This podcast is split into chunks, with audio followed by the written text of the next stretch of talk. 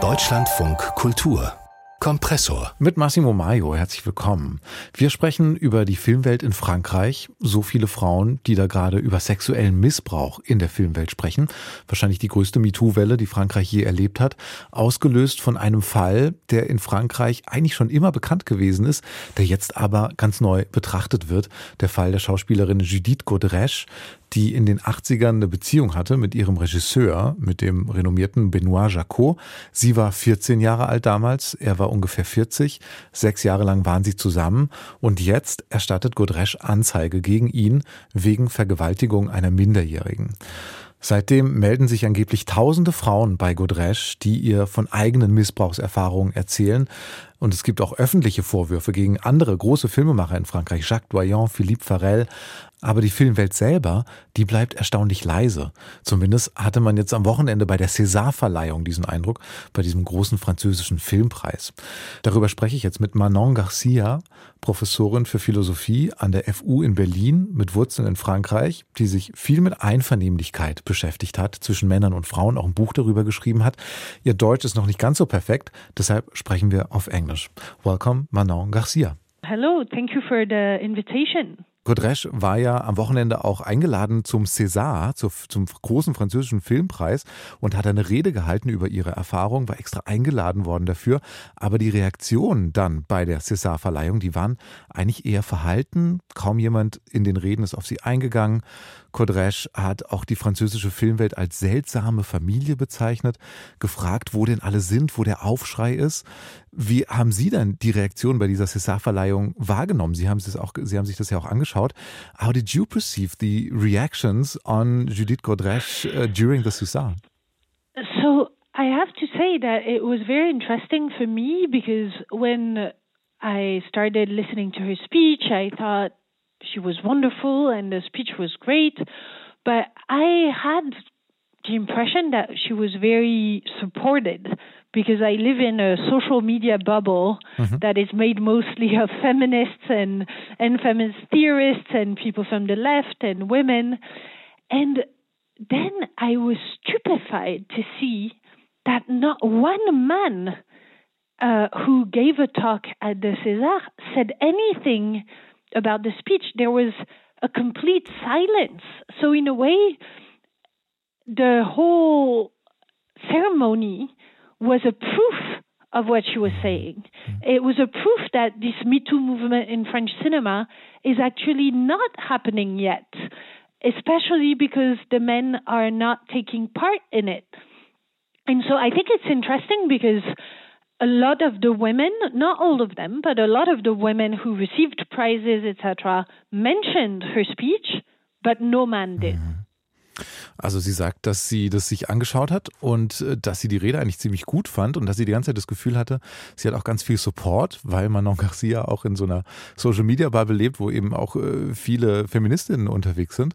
Ähm, und dann hat sie aber gemerkt, dass dann im Laufe der Preisverleihung eigentlich kein Mann in, äh, in den Reden auf diese Rede von Godresch eingegangen ist. Also es gab so ein, so ein Schweigen dazu und ein paar Frauen sind zwar drauf eingegangen, aber die Männer so gar nicht und sie hatte das Gefühl, okay, da gibt es eine große Diskrepanz zwischen der Social-Media-Welt, in der sie unterwegs ist, und dann doch der französischen Filmwelt, wo es vielleicht tatsächlich einfach nicht so ein Bewusstsein gibt für dieses, ja, für diese Anschuldigungen und diese, äh, diese Welle, diese MeToo-Welle, die da jetzt gerade durchgeht, die erreicht die französische Filmwelt vielleicht gar nicht. Vielleicht können Sie das ja nochmal sagen. Also äh, da scheint es eine Diskrepanz zu geben, weil also in den deutschen Medien hier, so wie wir das lesen, ist das ja schon eine ziemlich große MeToo-Welle in Frankreich. Oder es melden sich wahnsinnig viele Frauen und äh, es gibt viele Reaktionen. Wie würden Sie das denn sagen? Wie groß ist diese MeToo-Welle gerade? Um, yes, so I think it's interesting um, because there is a discrepancy between what the journalists want to see happening mm. and what is actually happening. And I think indeed journalists and people like me are hoping that there is this very big wave. But for me, the César ceremony was a, a, a very strong sign that we're very far from having as big a wave as we could hope given the circumstances. I think in the case of Godrèche, in the case of some other women who have been talking, people are shocked because of the age difference. And I think there there seems to be a change that people acknowledge that being 50 and uh, uh, hiring a 14 year old actress and having sex with her, etc., is not okay. But I think the problem is that people think that because of the fact that a 14 year old is now seen as a child, but not because they think about the domination problem of men in French cinema that want to treat actresses as their objects, that they want to have sex with them, that they're they're they want to own them. There there's a very interesting interview of Benoit Jacot, the man who uh, had this relationship with Godrèche and turned her into an actress, and he says that for him it's not possible to have a main actress with whom he doesn't have sex because it's part of he's uh, molding them. Also sie sagt, dass äh, insgesamt vielleicht die Journalistinnen und Journalisten in Frankreich das gerne hätten, dass die Welle noch größer ist, als sie vielleicht ist. Aber wir sehen eben, dass das in der Filmwelt vielleicht noch nicht so ganz angekommen ist. Aber was vielleicht angekommen ist, also es wird viel über den Altersunterschied gesprochen und eben diese Frage, ja, wie verwerflich ist es, wie problematisch ist es, wenn eine 14-Jährige eine Beziehung zu einem 40- oder 50-jährigen Filmregisseur hat. Also über diese Problematik wird gesprochen. Und äh, sie erwähnt auch ein, äh, ein Interview mit Benoit Jacot, also der Mann, der eben diese Beziehung hatte vor 30 Jahren äh, mit Judith Godrèche und der in dem Interview sagt, dass er eigentlich keine Hauptdarstellerin in einem seiner Filme haben kann, ohne mit ihr zu schlafen, weil das einfach dazugehört. Und es zeigt eigentlich, ja, wie sehr in der französischen Filmwelt äh, Männer die Frauen dominieren wollen. Ähm, also das Problem wird vielleicht mehr und mehr gesehen. Ich, ich finde es so spannend, vielleicht können wir nochmal über diese, diese Frage nach Einvernehmlichkeit sprechen, weil Benoit Jacot, der sagt ja, das war immer einvernehmlich, das war keine Vergewaltigung und wir können mal hören, was Judith Godrèche zu, dazu ganz konkret sagt. Sieht man sich jemandem gegenüber, der mehr Macht und Autorität hat, der etwas darstellt, etwas durchdrückt, da stellt sich die Frage der Einvernehmlichkeit nicht. Die gibt es nicht. Jemand nimmt dich auf verschiedene Art, manipuliert dich auch intellektuell. Diese Person hatte eine verzerrte Beziehung zu Sexualität und ich war sein Sexspielzeug. Hat Godresch denn recht? Kann es irgendwie Einvernehmlichkeit geben in solchen Konstellationen oder geht es einfach auch gar nicht? I think it's impossible for two reasons. The first is that I think in normal life, it is impossible to have a consent of a 14 year old to a 50 year old. I think this is not possible because for valid consent in philosophy and in law, we consider that um, information about what we consent to is a crucial aspect.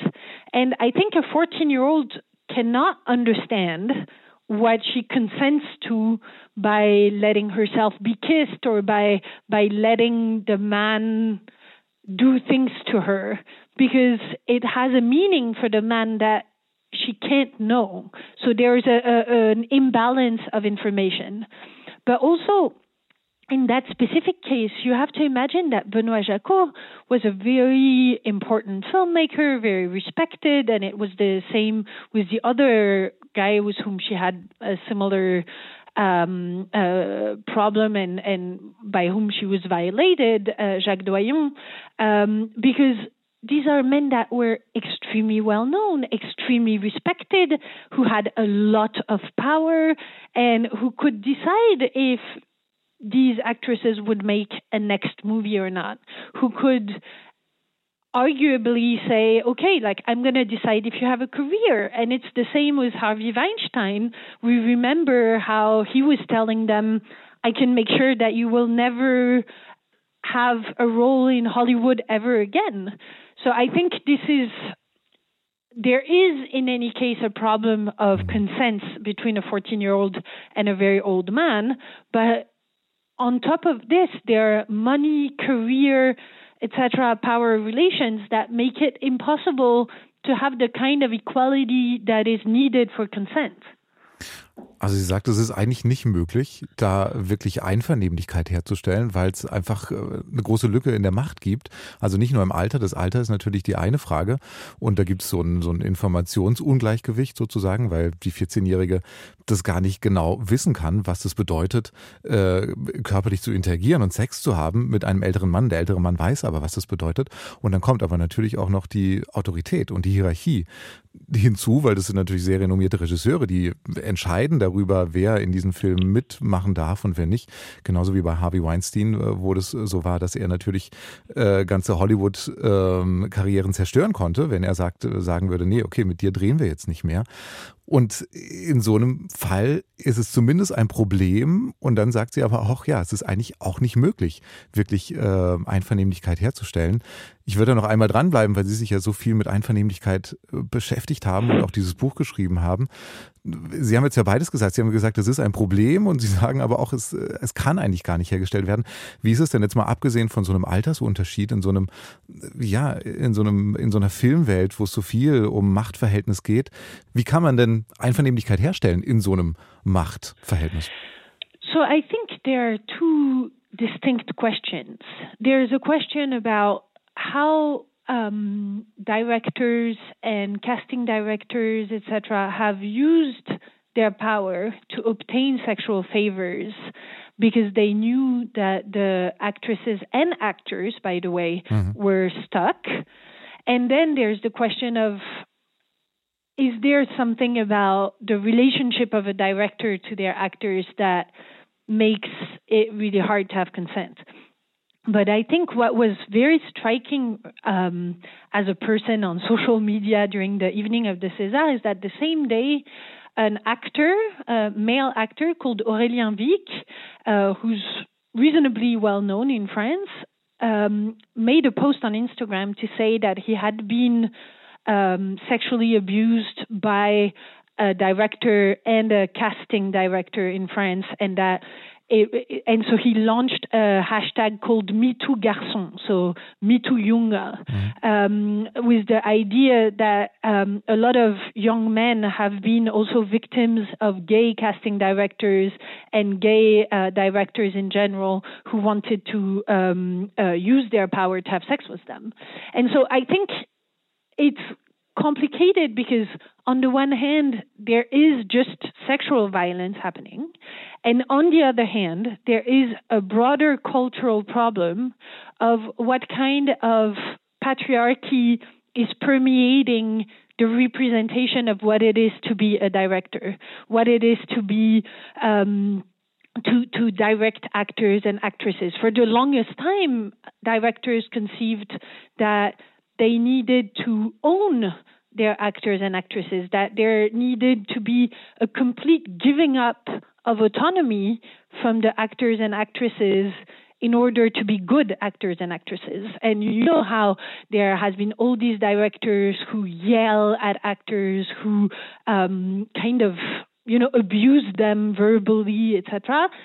Because there's the idea that an actor needs to be or, or, an actress needs to be just the object of the director in order to mm-hmm. propose what the director really wants. And I think there, there is a big problem about consent because deciding to be an actor and an actress is also deciding to be the kind of person who has to give up on their autonomy and is part of the job.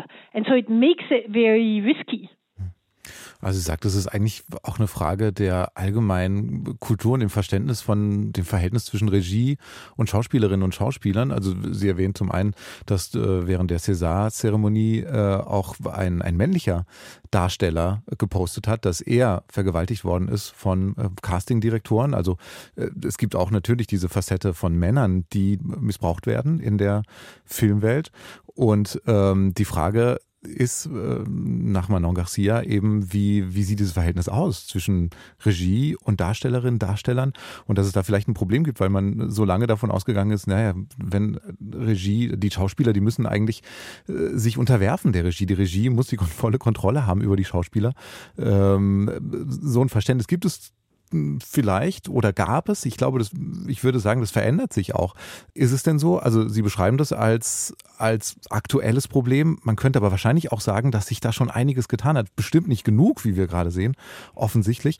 Aber hat sich da was getan? Hat sich da auch was in Frankreich getan? Weil vielleicht ist in Frankreich, gibt es ja auch immer wieder diese Stimmen, die sagen, in Frankreich gibt es besonders viele äh, Filme von ganz jungen Frauen, die dann sexualisiert dargestellt werden, gedreht natürlich von älteren männlichen Regisseuren.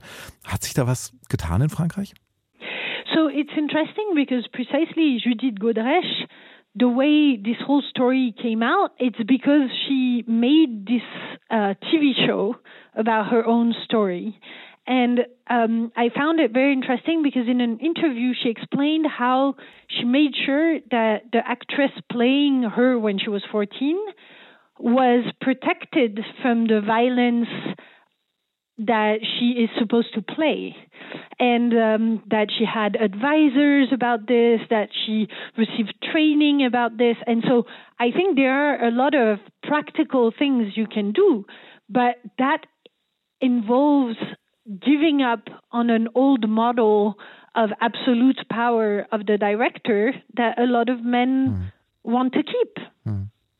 Also da führt sie das Beispiel an von einer Serie, die Godresch gedreht hat, ähm, äh, kürzlich, wo es eben auch genau um ihre eigenen Erfahrungen geht, also wo es auch um Darstellung von Gewalt und sexualisierter Gewalt geht in der Filmwelt und äh, wo Judith Godrèche ähm, sich Berater mit ans Set geholt hat. Also ne, Menschen, die genau darauf aufpassen, dass sich die Darstellerin bei der Darstellung von Gewalt, äh, dass sie da eben keine Gewalt erfährt und nicht in so eine Sphäre kommt. Und sie hat sich sozusagen Unterstützung geholt von anderen Menschen, hat Kontrolle abgegeben, hat Macht abgegeben, ähm, was eben in den anderen Fällen, die hier viel besprochen werden, von diesen älteren Filmen und vielleicht auch noch heutigen Filmen, anders ist, wenn eben Regisseure und vor allem männliche Regisseure äh, doch die allein alleinige Kontrolle über alles haben wollen. Das ist spannend zu hören, wie Sie am Anfang gesagt haben, dass es so wenig Zustimmung scheinbar gibt, zumindest bei der César-Verleihung von männlichen, äh, von Männern aus der Filmwelt. Es gibt ja auch den Vorwurf, dass es äh, überhaupt nicht nur aus der Filmwelt, sondern aus der ganzen Gesellschaft und auch aus der Politik zu wenig äh, Veränderungswillen gibt. Judith Godrèche zum Beispiel kritisiert, dass Bernard Jacot bis heute öffentliche Filmförderung erhält. Das Kino sei für ihn ein Deckmantel für illegalen Handel mit Minderjährigen. Niemand, auch nicht die Justiz, hat gesagt, oh la la, wer äußert sowas? Seine Filme danach wurden von der Regierung kofinanziert. Also Kritik an der Politik und ich finde, da denkt man schon natürlich auch an Emmanuel Macron und wie er zu Gérard Depardieu sagt, dass äh, wir natürlich unbedingt stolz auf ihn sein müssen als Franzosen, auch wenn es viele Anklagen wegen Vergewaltigung gegen Depardieu gibt. Wie sehen Sie das denn? Welche Rolle spielt denn die Politik in, in dieser äh, Debatte in Frankreich? Was, wie haben Sie das gehört, wenn Macron sagt, wir müssen stolz auf Depardieu sein?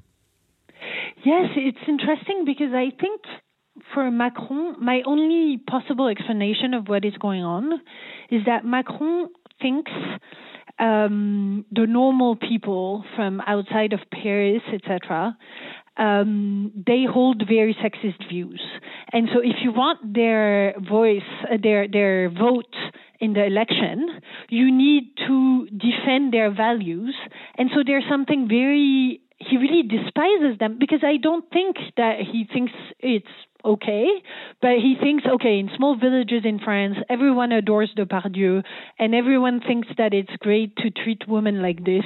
So I'm gonna just say we're very proud of him because that's the way for the extreme right to not win the elections. And I think it's not true, and I think it's very violent because everyone agreed when you look at the, the images of Depardieu I mean, he has a problem. It's really a problem. It's not possible to treat people uh, that way, to, to, to be so vulgar, so aggressive, so sexual, etc. And so the fact that the French president says, oh no, we're the country in which this is possible and this is lovely and funny and very French, is encouraging the people who have the view that sexism is kind of a you know this idea that f- the French they have a champagne fashion and then sexism and it's part of our uh, culture. He encourages that for political reasons. Also sie sagt, dass äh, sie bei Macron das eigentlich gar nicht glaubt, dass Macron das selber auch so sieht, dass das in Ordnung ist, was Depardieu da so macht, aber äh, dass er das quasi strategisch einsetzt, weil er glaubt, naja, alle Leute, die vielleicht auf dem Land leben, die nicht in Paris leben, die finden das eigentlich toll, wie Depardieu auch mit den Frauen umgeht und dass es irgendwie dazugehört, eben zu Frankreich und dieser französischen Kultur, auch dieser Sexismus und dieser, äh, ja, missbräuchliche Umgang mit, mit anderen Menschen und mit Frauen. Und dass sie aber das nicht so sieht, dass es natürlich nicht dazugehört und sie sieht es sehr kritisch und findet, dass Macron da eigentlich eben was bestätigt, was ähm, toxisch ist und was eigentlich nicht bestätigt werden sollte. Ähm, ja, ist total spannend. Die Frage, also das, das, Problem gibt es. Sie haben vom Anfang gesagt, vielleicht ist es auch so eine Blase, die dieses Problem sieht und viele anderen sehen das nicht. Was fehlt Ihnen denn? Also allgemein im, im Umgang mit Frauen, mit jungen Frauen, wie kann man junge Frauen besser schützen und vor allem auch in der Filmwelt? Sie haben gesagt, die, die Kultur, das Verständnis von, von Regie zum Beispiel muss überdacht werden. Sehen Sie da Ansätze? Was, was müsste sich denn ändern? Was sollte getan werden, um Frauen besser zu schützen? So I think the solution at, at this point comes from women themselves. I think we saw that Justine Trier, who got the César and the Palme d'Or and all of this, really supports what's going on. I think uh, Zana Hula, she supports what's going on, and a lot of other women who were there and who say we don't want to be part of this world. And I think then the social media is playing a very big role. Um, for instance, uh, so Benoit Jacot has a movie that is supposed to come out next week in France, and the main actress in that movie said, given this story that I didn't know, I don't think the film should come out.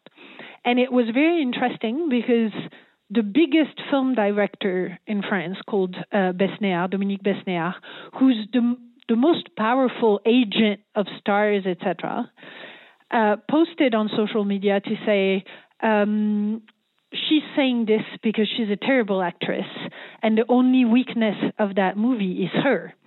And and now on social media, every, a lot of people are uh, reposting this to say, look, this is how the business is going.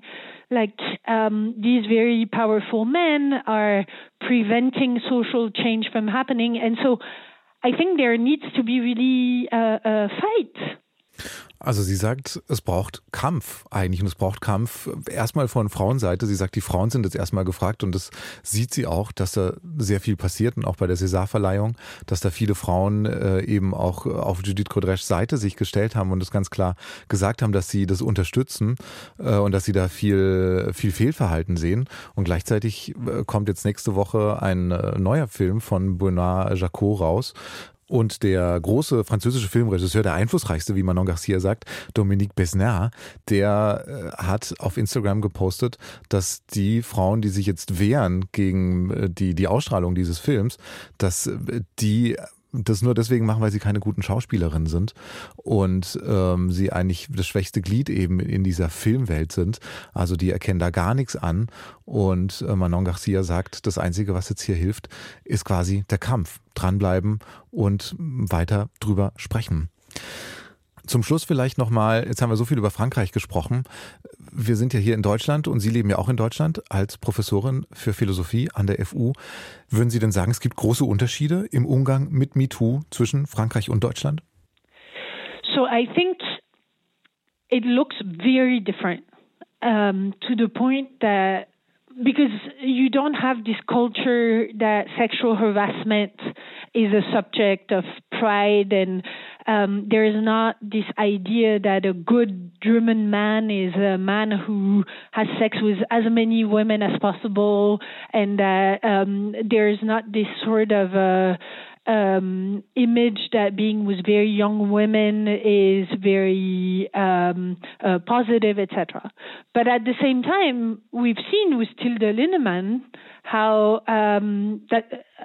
So that's his name, right? The Rammstein singer. Till Lindemann, yeah. Yeah, Till Lindemann. We saw how it's very similar uh, in the sense that it's not in in the cinema, but the stars they still abuse women and they still um, uh, don't get punished for it, and there's still a sort of social um, agreement from a part of the population with this way of treating women. So I I want to think that it's dramatically different, but I see with my students and I see with those very mediatic cases that it's not exactly so much better in Germany. Also sie sagt, dass sie eigentlich schon dachte, dass es in Deutschland anders ist und vielleicht ist es auch irgendwie anders. Zumindest gibt es nicht diese Kultur von sich irgendwie brüsten, dass man Frauen schlecht behandelt oder sowas, äh, wie das in Frankreich vielleicht teilweise der Fall ist. Aber als dann eben diese Till Lindemann-Debatte aufkam äh, im letzten Jahr, da wurde ihr dann klar, dass es vielleicht doch auch gar nicht so viel anders ist in Deutschland. Also dass auch hier wenn jetzt auch nicht in Bezug auf die Filmwelt, aber eben Stars, doch ähm, viel dafür tun, um Diskussionen zu unterdrücken und äh, da keine Kritik an sich ranlassen und dass es da auch gesellschaftlichen Support dafür gibt. Also vielleicht ist der Unterschied am Ende zwischen Frankreich und Deutschland gar nicht so groß. Das sagt Manon Garcia, Philosophieprofessorin an der FU in Berlin mit Wurzeln in Frankreich über diese, ja, wahrscheinlich größte MeToo-Welle, die gerade durch Frankreich geht und auch den Vergleich zu Deutschland.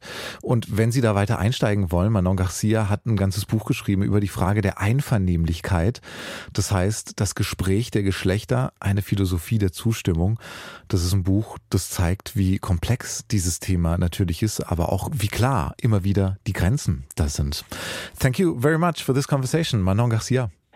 Dank, einen schönen Tag noch.